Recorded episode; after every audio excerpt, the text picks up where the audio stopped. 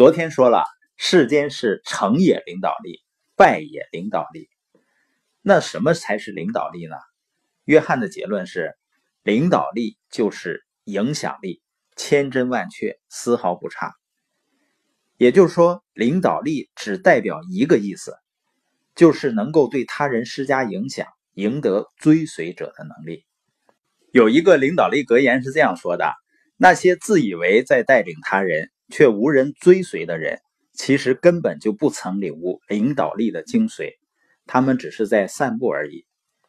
一提到影响追随者的能力呢，很多朋友肯定就觉得说我不行，我怎么能够有影响力呢？下面我们看一下关于影响力的几个观点。第一个呢，就是每个人都具有影响力。社会学家们研究发现啊，即使是最内向的人。一生之中也至少要影响到一千个人。我们想想看，我们每一个人是不是都在某些领域去影响着别人？比如有的理发师，他有没有在影响别人对发型的观点？同时呢，我们也在另外一些领域受到别人的影响。也就是说，你要么是一个领导者，要么呢就是追随者。但是每个人都有责任认识到。自己的领导力潜质，你像在家庭里啊，小孩子在上学之前，他受谁的影响最大呢？尤其是完全由妈妈来带的孩子，肯定是受妈妈的影响最大。在我家里啊，我有的时候呢跟孩子说些事儿，要管管他，他一般情况下呢是不让我管他，他说你别说我，得让妈妈来说我。我说我说的不对吗？他说你说的对，你也不要说我，你说我就不对，妈妈说我才对。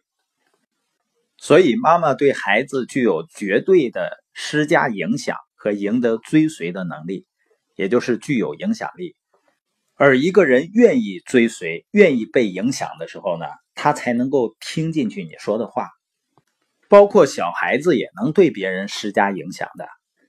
像我的孩子呢，有的时候会找一个小姐姐玩那个小姐姐呢很关心他，很照顾他，所以就对他产生了影响力。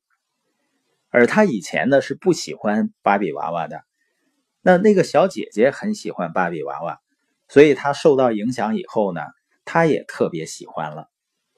所以你发现呢，你的兴趣啊、爱好啊，或者是饮食啊，有没有曾经受过某个朋友的影响呢？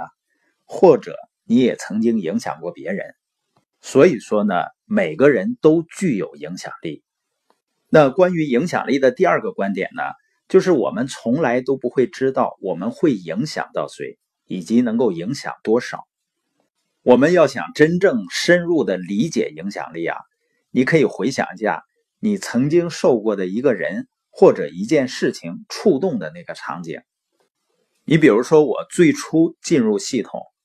在一次财务自由研讨会上，在晚上的时候呢，有一个企业家的表彰的环节。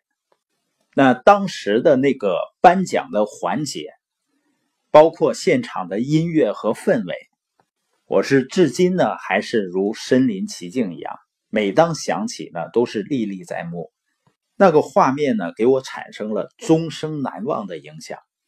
我也是第一次体会了榜样的力量。是无穷的。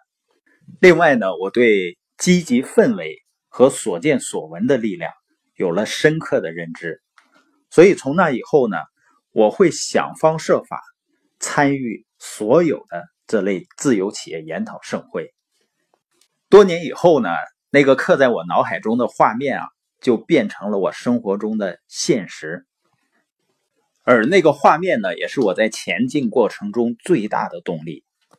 而当时接受颁奖的那个企业家呢，他并没有想到会有那么一个人，一个充满迷茫的人，受到了他的深深的影响。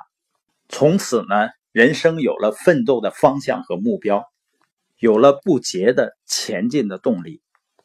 关于影响力的第三个观点呢，就是每一个人，我们对未来能够做的最好的投资，就是今天的正确影响。所以问题不是你是否能够影响别人啊，问题是你要如何去影响别人？你的领导力是不是在与日俱增呢？在《领袖》一本书里是这样说的：事实上，成为领袖的机会就在我们身边，每个人都能轻而易举的得到。就像我们一直倡导，大家一定要建立自己的社群，因为建立社群包括分享的过程，就是我们开始突破内心，然后去影响别人和训练自己影响别人能力的过程。而当我们能够真正的积极、持续、正确的影响他人的时候，你最终会发现呢，这是你能做的所有投资里面最好的投资。那第四点呢，就是影响力是可以不断提升的能力。在《权力和影响力》一本书中啊，他提出了权力三角的概念。这个三角呢，三边是分别由沟通、认可和影响构成。也就是说，首先从有效沟通开始，然后呢引向相互认可，最后呢产生影响力。而我们建立社群呢，你持续的价值输出，包括分享，就是最有效的沟通。这种给予价值和有效沟通呢，就会引向相互认可，那最终呢会带来影响力。那我们本节播音的重点呢，就是。每一个人都有责任认识到你自身的领导力潜质。